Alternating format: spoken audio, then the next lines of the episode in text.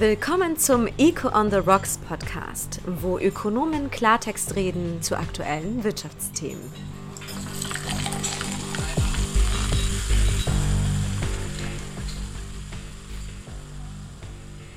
Guten Abend, Veronika. Guten Abend, Peter. Schönen guten Abend. Guten Abend. Schön, wieder hier zu sein. Ja, und auch ein herzliches Willkommen an unseren Zuhörerinnen und Zuhörer von Eco on the Rocks. Heute mit Veronika Weißer, Ökonomin bei der UBS und Peter Fischer, Chefökonom der NZZ und mit mir ausnahmsweise Marco Salvi, Senior Fellow beim Think Tank Avenue Suisse. Heute ist das Thema, was wäre, wenn Arbeit sich lohnen würde? Das ist die Frage, die wir heute besprechen wollen. Diese Frage ist ja ein Stück weit sehr persönlich. Daneben gibt es aber auch allgemeine ökonomische Aspekte natürlich. Beide wollen wir heute anschauen. Um die Frage wirklich beantworten zu können, müssen wir erst abgrenzen, für wen sich Arbeit denn nicht lohnt. Wie seht ihr das? Lohnt sich eure Arbeit für euch? Ja, also ich äh, habe so eine Tendenz, eine relativ tiefe Präferenz für Freizeit zu haben, habe ich festgestellt. Mhm. Also ich arbeite sehr gerne meine 100 oder 120 Prozent. Und ja, Gut. angesichts dessen muss ich sagen, scheinbar lohnt sich meine Arbeit für mich.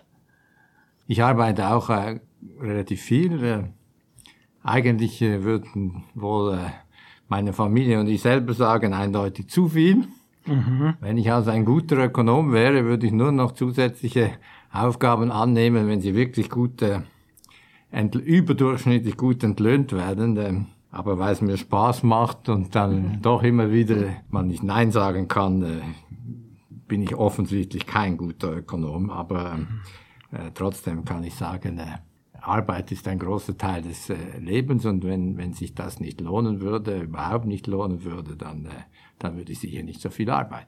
Ja, also ein Workaholic. Äh, willkommen bei Heco Rocks. Natürlich ist es so, dass ich manchmal so ein bisschen neidisch bin, dass ich nicht bei einer Bank arbeite oder so. ein Grund, wieso oft gesagt wird, dass Arbeit sich nicht lohnt, das sind die Steuern, hm? respektive die Steuerprogression. Tja. Zahlt hier zu viele Steuern äh, oder zahlt man in der Schweiz zu viel Steuern? Was, wer zahlt vielleicht zu wenig? Und wo liegt die optimale Rate, damit alle möglichst viel arbeiten oder optimal arbeiten? Jedes Mal, wenn ich Steuerrechnung kriege, bin ich überzeugt, dass ich eindeutig zu viel Steuern bezahle. wenn man das äh, einfach so statistisch anschaut, dann ist der durchschnittliche effektive Einkommensgrenzsteuersatz, also der höchste Satz, der liegt in der Schweiz bei 33 Prozent, einem Drittel. Mhm. Scheint irgendwo vielleicht noch vernünftig. Das ist ohne, ohne Sozialversicherung. Man wollte ja. gerade ja. sagen, aber erstens gibt es große Unterschiede mhm. zwischen den Kantonen. Äh, Genf äh, sind es 45 Prozent. Ähm, hm. Und äh, das ist ohne AV, ohne Pensionskasse, ohne Krankenkasse. Und dann kommt noch äh, die Vermögenssteuer dazu. Oder? Ist das zu viel? Ist das zu wenig? Ich denke, als Ökonom muss man sagen, es ist immer eine Frage von Kosten und Nutzen. Kosten und Nutzen für wen? Und da sehe ich natürlich bei unserem Steuersystem schon ein Problem, weil ähm, viele zahlen fast nichts. Etwa, wenn man die Bundessteuer nimmt, dann die Hälfte zahlt ein Prozent der Einnahmen. Mhm. Umgekehrt zahlen 10 Prozent, 78 Prozent der ganzen Einnahmen. Und ähm, von dort her ist dann die Frage, entscheidet man demokratisch vernünftig darüber, was optimales Kosten-Nutzen-Verhältnis ist, wenn die Hälfte eigentlich nichts dazu beitragen muss? Das halte ich schwierig und so gesehen fände ich das optimale, optimale Steuersystem wäre wahrscheinlich eine Flat Tax, also eine Einkommensteuer, die für alle gleich wäre, 13 Prozent oder was immer. Veronika, Flat Tax? Ja, nein, also da bin ich schon ein bisschen anderer Meinung, muss ich sagen. Also ich bin der Meinung, dass leistungsfähige, besonders leistungsfähige schon mehr beitragen sollten zur Gesellschaft. Das gehört irgendwo in unseren Gesellschaftsvertrag dazu. Ja, ähm, wenn Sie eine Flat Tax bezahlen, dann äh, zahlen Sie auch mehr Steuern, wenn Sie mehr verdienen. Ja, Absolut. Ja. Es geht um das Überproportionale natürlich. Aber da muss ich auch sagen, die, die Progression in der Schweiz, die ist lange extremst flach. Also mhm. bei tiefen Einkommen, mittleren Einkommen wird wirklich auch im internationalen Vergleich extrem wenig Steuern bezahlt. Mhm. und irgendwann schnellt es sehr rapide in die Höhe. Und da muss ich sagen, also auch mit meiner Einschätzung oder meiner Meinung, dass Leistungsfähige besonders viel zahlen sollten und dass das richtig ist, ähm, dass die Steuersätze, also dass es eine Progression gibt und, und dass die auch klar ist, muss ich sagen, ähm, im Vergleich zum Mittelstand Mhm. ja, zahlen die oberen Einkommen schon verdammt viel. Und äh, dass das nicht wahrgenommen wird und, und irgendwie anerkannt wird, das äh, ist schon gesellschaftlich auch problematisch, weil äh, die mittleren Einkommensschichten oder auch die tiefen Einkommensschichten, die kriegen eine unglaubliche Leistung vom Staat, die sie überhaupt nicht selber finanzieren. Und, und das sollten sie eigentlich vielleicht noch ein bisschen besser wertschätzen oder aber auch in Zukunft, wenn es dann zu Steuererhöhungen kommt oder sozial äh, Abgabenerhöhungen für die AHV, für die Pflege, für die Gesundheit, ähm, dann müsste man das vielleicht ein bisschen mehr hinnehmen, auch im Mittelstand und äh, nicht nur das bei den oberen Einkommensschichten ansiedeln, wobei ich immer noch der Meinung bin, die oberen Einkommensschichten, die müssen überproportional beitragen. Vielleicht kann ich gerade ergänzen zu, zu Flat Tax. Eigentlich, wenn wir die PK-Beiträge, die Sozialversicherungsabgabe, die Mehrwertsteuer, das sind alle Flat Taxes, also sie sind proportional zum Einkommen. Also wenn wir alles addieren, vielleicht sind wir gar nicht so progressiv im, im Steuersystem, auch in der Schweiz nicht. Das ist ein guter, guter Punkt, ja. Also zumindest die Progression, die wir jetzt normalerweise anschauen als Ökonomen rein bei der Lohnsteuer, ist natürlich, wenn wir die gesamte Steuerbelastung anschauen, deutlich tiefer. Ganz so sehe ich das auch nicht, weil ich meine, gerade wenn du die AV nimmst, äh, die hat zwar einen flatten Steuersatz, ja. aber sie ist nicht mehr rentenbildend, die ist eigentlich extrem progressiv. Ja, also wenn wir die Leistungsseite noch anschauen, dann ist die Progression deutlich stärker, auch bei der AV. Zugegeben. Ich will konzidieren, dass ich durchaus auch äh, einen Punkt sehe, dass man äh, für eine gewisse Progression sein kann. Das hat einfach das Problem, dass es dann sehr verzerrend wirkt äh, bei vielen Dingen, die wir vielleicht noch diskutieren. Trinken wir drauf äh, mit ah, unserem ersten Getränk. Das ist ein Bier zwar, der kommt aus einem steuergünstigen Kanton, aus dem Kanton Appenzell in Roden, glaube ich, oder aus Roden? Aber Appenzell Innerrhoden ist äh, am zweitgünstigsten, wenn man den Grenzsteuersatz ansieht. Also, das passt sicher gut dazu. Zum Wohl. Salute. Da ich eigentlich kaum Bier trinke, kann ich nur sagen, wenn man eben keinen guten Wein produzieren kann, dann muss man eindeutig tiefe Steuer setzen. Ja, und ich glaube, die Weinkantone haben höhere Steuer im Durchschnitt. Das könnte man auch untersuchen. Das wäre eine interessante. Ja, momentan reden ja alle vom Fachkräftemangel. Vielleicht gibt es auch einen Zusammenhang äh, zwischen Fachkräftemangel und Besteuerung. Denn äh, wenn Arbeit sich nicht lohnt, oder dann arbeiten die Leute auch weniger. Oder stimmt das? Wenn sie ganz viel verdienen, reduzieren sie auch tendenziell die Beschäftigung. Also einfach ist es nicht. Welche Maßnahmen bräuchte es, um den Fach- oder Arbeitskräftemangel zu reduzieren? Vielleicht äh, könnten wir das anschauen für verschiedene Gruppen. Ähm, fangen wir an mit den Älteren, die bei uns äh, gar nicht mehr arbeiten. Es gibt noch sehr viel Potenzial, das genutzt werden sollte. Und doch dort hört man immer wieder die Geschichte, dass es sich aus steuerlichen Gründen nicht lohnt, weiter zu arbeiten, wenn man älter wird. Was meinst du, Veronika? Nicht, weil du alt bist, überhaupt nicht, aber als Expertin in diesem Gebiet. Ja, also mir liegt ja die, die Integration der älteren Arbeitskräfte sehr am Herzen und das ist schon ein bisschen äh, ein, ein Punkt, der wehtut. Man muss hier allerdings unterscheiden. Wenn jemand gerade weiß, dass sie weiterarbeiten werden, dann ist es steuerlich nicht ein so großes Problem weil dann sie keine Renten beziehen, sie schieben die AHV-Rente auf, die Pensionskassenrente mhm. und erhalten einfach weiter ihr Einkommen, haben weiterhin die Abzüge für die dritte Säule beispielsweise, für die Erwerbstätigkeit beispielsweise.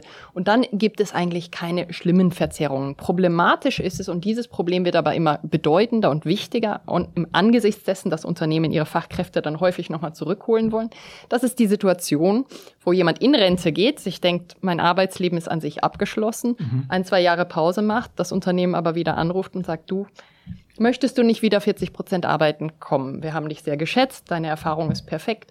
Und der, die Person denkt, ja, eigentlich wäre das doch noch super und ich kann mir noch einen kleinen Zustupf verdienen. Und dieser Zustupf, dieses Einkommen kommt aber obendrauf auf die Renten der AHV und der zweiten Säule, die jetzt nicht mehr seziert werden können, also die laufen weiter. Und plötzlich kann die, kann die Steuerbelastung sich verdoppeln, sogar verdreifachen. Also das, da gibt es dann ganz schlimme Progressionseffekte, die eintreten. Ja, ihr seid ja, ja. lustig. Ihr seid ja überhaupt nicht konsistent. Zuerst argumentiert ihr, dass ihr möglichst viel Progression wollt und dann findet es schlecht, wenn die Progression einschenkt. Wenn sie Renten, wenn die über 65-Jährigen Renten kriegen und noch dazu verdienen und ein viel höheres Einkommen haben, wieso sollen sie dann nicht auch überproportional mehr Steuern bezahlen?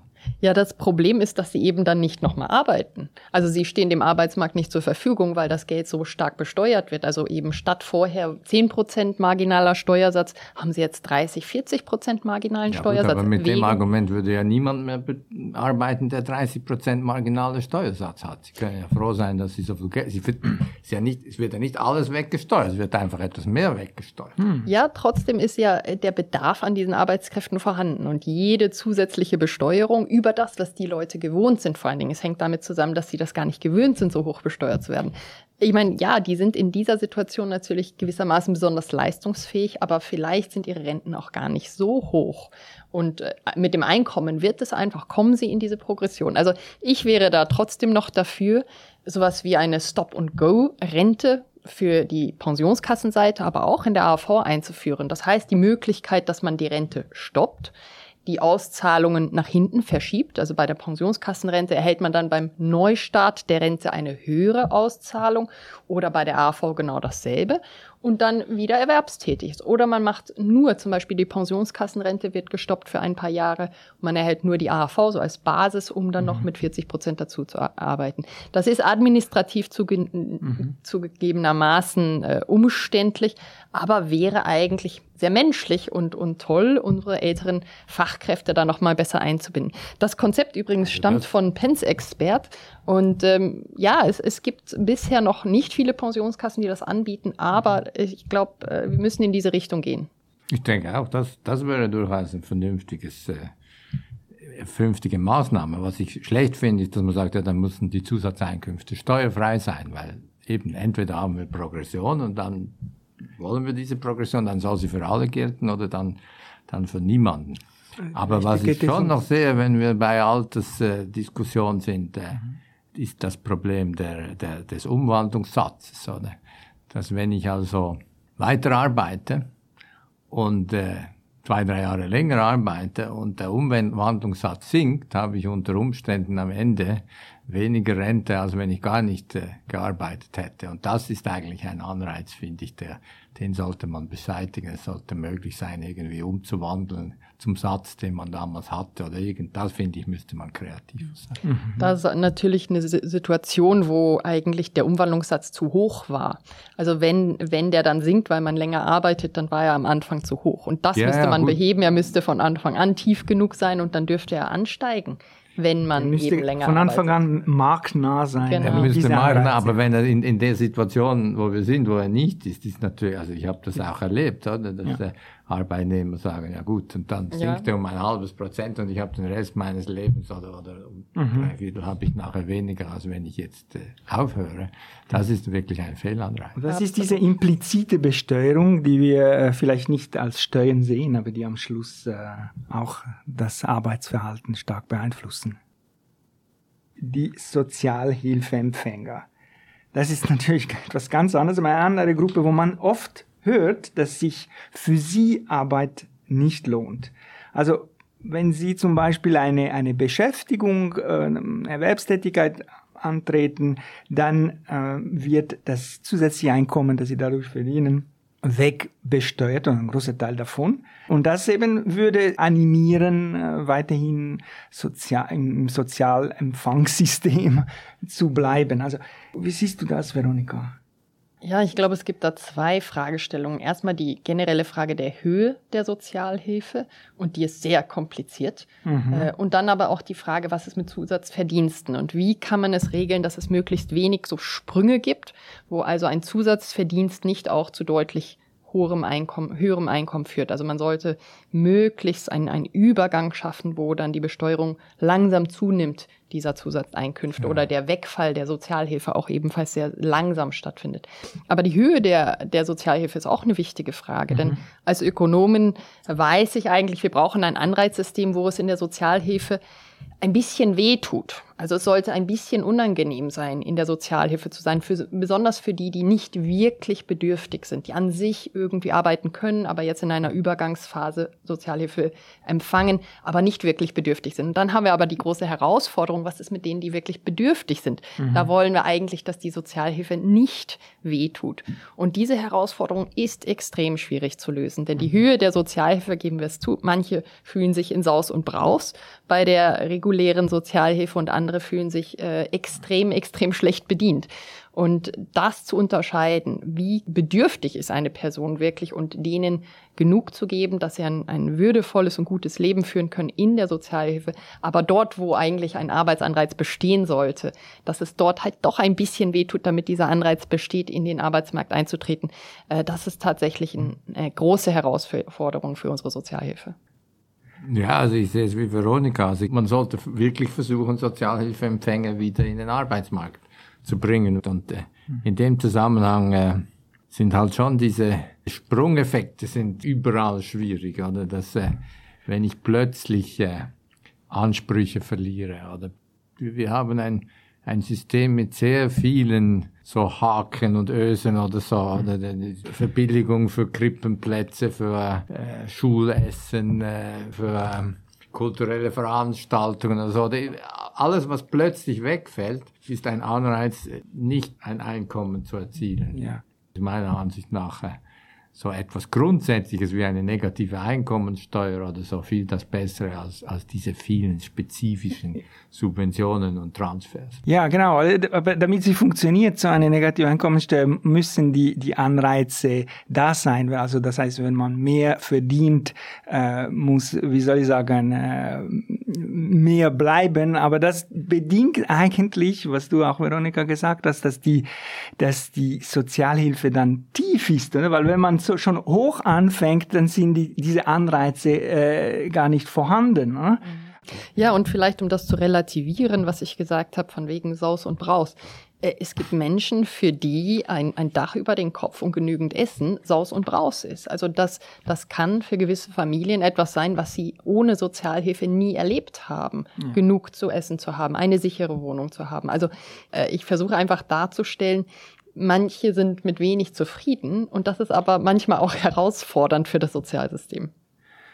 Ja, es ist ein bisschen seltsam, wenn wir jetzt eine Flasche öffnen nach diesen Aussagen, aber wir haben sie uns verdient. ich habe hier eine, eine Flasche aus einem, äh, ah, das ist aus meinem Heimatkanton. Nicht wirklich ein Steuerparadies, aus dem Tessin. Rosso del Ticino, also ganz allgemein. Ich schenke das kurz ein und eben diese es Weinkantone. Ist ja schon komisch, dass deine Heimat und die Latein. Das ja, gut, eben, weil sie einen guten Wein haben. Ne? Alle zu den Hochsteuerkantonen. Ja, das sind eben die vielen Subventionen, die da in den Weinbau fließen. Das Irgendwoher ist ganz klar. Ja? die kommen, genau. Ja, also wir wechseln eben noch zu, äh, zu weiterer Gruppe, wenn wir wollen, die ähm, besonders getroffen wird von diesen negativen Anreizen, wie die Ökonomen sagen, bei der, bei der, ähm, beim Arbeitsangebot das ist die Teilzeitbeschäftigten, die oft natürlich Zweitverdiener sind im, im Haushalt und muss ehrlich sagen, zu 80 Prozent sind es Zweitverdienerinnen. Da ist die Frage, was, was könnte, was, was sollte man machen, was könnte man machen, damit diese, diese Beschäftigung erhöht wird oder ist das überhaupt wünschenswert? Was denkst du, Veronika? Ja, aus einer rein ökonomischen Perspektive, ohne kulturelle Überlegungen mit reinzubringen, ähm, müssen wir ganz klar bei der Besteuerung ansetzen. Also die, die Progression. Schon wieder. Ja, schon wieder bei der Progression ähm, bei diesen Zweitlöhnen, das ist wirklich unsinnig. Also dieser Anreizeffekt, entweder nicht zu heiraten, was dann andere Konsequenzen hat, die auch nicht positiv sind im, in einem Familienkontext, ähm, aber diese Anreize, die müssen wir dringend reduzieren. Und da gibt es Länder, die sogar noch weiter gehen, also die nicht nur Individualbesteuerung, sondern eine tiefere Besteuerung von Ehepartnern machen aus der Motivation heraus, dieses Konstrukt zu schützen. Nun, aus mhm. ökonomischer Sicht bin ich jetzt dafür nicht. Also ich finde, man sollte unabhängig davon, ob Leute verheiratet sind oder nicht, besteuern. Aber Individualbesteuerung, das wäre jetzt ein, ein wichtiger erster Schritt. Das reicht aber sicher nicht aus. Also die größte Herausforderung für die meisten Mütter, und ich bin ja auch eine solche, das sind die Kinderbetreuungskosten. Mhm. Die Realität, dass Nachsteuern und Kinderbetreuungskosten für die allermeisten sogar gut ausgebildete Mütter nichts mehr übrig bleibt. Und das ist natürlich sehr, sehr schwierig. Ähm, das ist sozusagen eigentlich die Gruppe, die den geringsten Anreiz hat zu arbeiten. Mhm. Äh, Peter, was meinst du? Also soll man die äh, äh, Kinderbetreuung subventionieren oder die Progression der Zweitverdienereinkommen äh, flacher machen, wenn du entscheiden müsstest? Also über die Kinder haben wir in dieser Runde auch schon häufig gesprochen. Deswegen äh, lasse ich das jetzt erst. ich habe nämlich wirklich, was mir wirklich ein Anliegen ist als, äh, als liberaler Mensch, ich finde, es ist nicht am Staat, mir oder irgendjemandem vorzuschreiben, was für eine Lebensform er wählen soll und eigentlich auch nicht die Präferenz zwischen Arbeit und Freizeit. Und das heißt von mir aus gesehen, äh, ja, Individualbesteuerung ist sicher besser äh, als äh, eine sehr hohe Progression. Allerdings muss man natürlich sehen, dass Individualbesteuerung, wenn jetzt beide arbeiten, im Prinzip auch ein Arbeitsmodell befürwortet, das möglichst gleich verteilt, oder? Also wenn du dann je 50 Prozent quasi arbeitest, bist mhm. du in einer Progression am besten dran.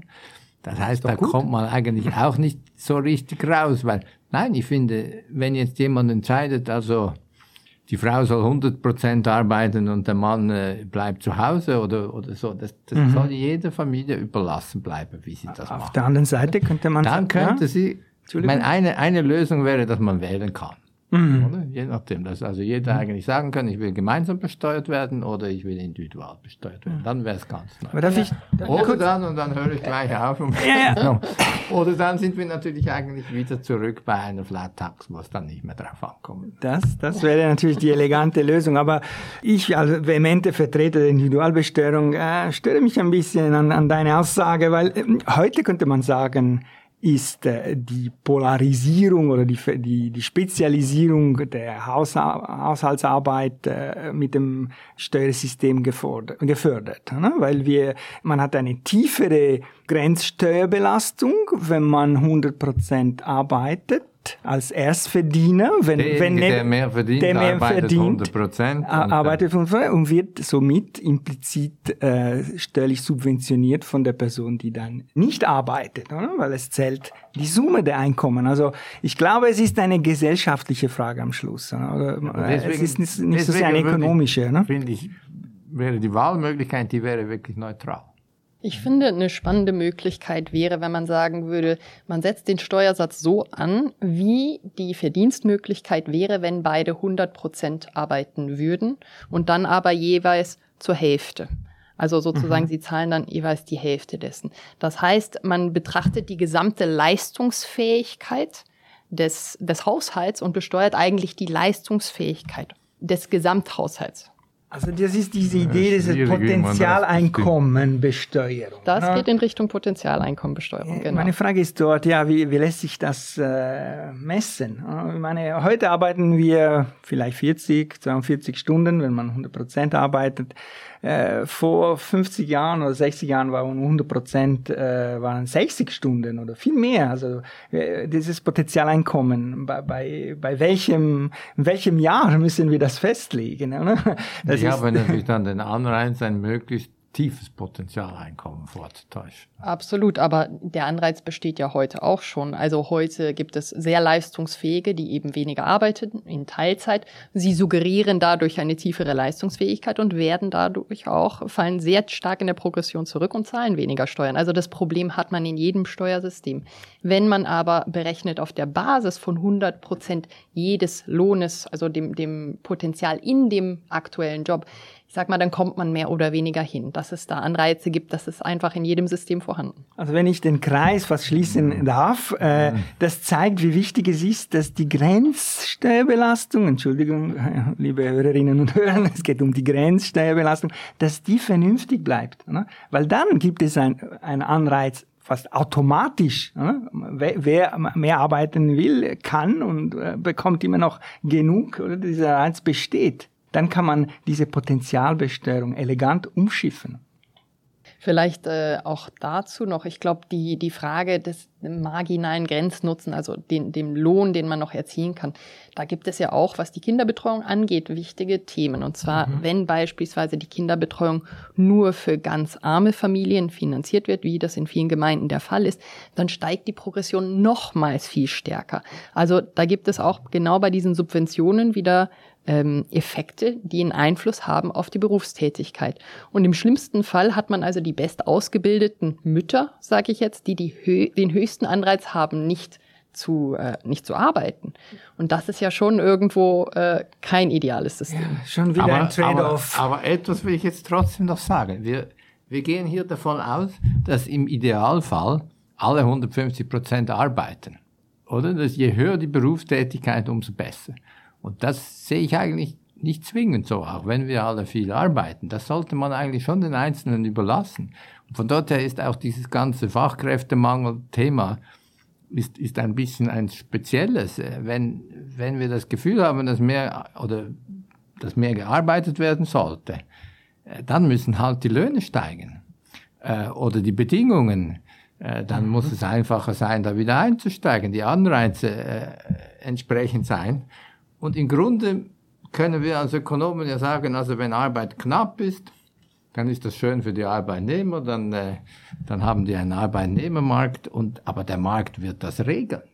Dass man systematisch einfach äh, ein Problem hat, weil nicht alle 150 Prozent arbeiten, das, das, das ist eigentlich eine komische Vorstellung. Es gibt aber ein Gegenargument nochmals, und Bitte? zwar individuell optimierte Entscheidungen die müssen nicht unbedingt zu gesellschaftlich optimierten Outcomes führen. Also wenn wir ein so, ja, ja. und daher ist natürlich für den Staat insgesamt gibt es schon ein Interesse, dass möglichst viele möglichst leistungsfähig sind und von diesen leistungsfähigen möglichst viele dann auch arbeiten und Steuern zahlen und das genug Steuern zahlen, um dann den Staat am Laufen zu halten. Aber ich meine, vor, vor einiger Zeit haben die Leute sieben Tage die Woche gearbeitet, oder? Und äh, das müssen wir nicht mehr, haben jetzt äh, Wochenende und ich bin kein Freund der 35 oder 30 oder was immer Stundenwoche oder vier Tage Woche oder so. Aber genau. grundsätzlich, dass Leute sagen, ich, mir geht's eigentlich gut, ich verdiene so viel, dass ich äh, es mir leiste, ich habe keine hohen Ansprüche und ich kann es mir leisten, äh, mehr auf Freizeit zu setzen, finde ich nichts Schlechtes, solange wie es nicht wirklich auf Kosten der Allgemeinheit geht. Jetzt wirst du mir sofort sagen, wegen dem progressiven Steuersystem geht es dann aber auf das Kosten so. der Allgemeinheit. Das finde ich okay, das kann ich noch hinnehmen, wenn ich unbedingt Progression will. Ein anderes Thema, was wir jetzt vielleicht äh, noch nicht darüber gesprochen haben und vielleicht ein anderes Mal aufgreifen, ist natürlich, wenn, wenn letztlich die Armen den Reichen die Ausbildung bezahlen und die dann nachher äh, die Ärztin, die 40 Prozent arbeitet beispielsweise und teure Kosten hatte und, und, und der arme äh, Bauarbeiter muss, muss sich quersubventionieren. Solche ja, Dinge finde ich. Gerne ein, ein, anderes Mal. Das ist auch ein Thema, auch nicht Suisse eine Publikation darüber vor kurzem veröffentlicht hat. Aber ich glaube, für heute genießen wir mal die unbesteuerte Freizeit. und äh, ja, ich bedanke mich vorerst für eure Einschätzungen und und all unsere Zuhörerinnen und Zuhörer, vielen Dank, dass Sie dabei waren und bis zum nächsten Mal.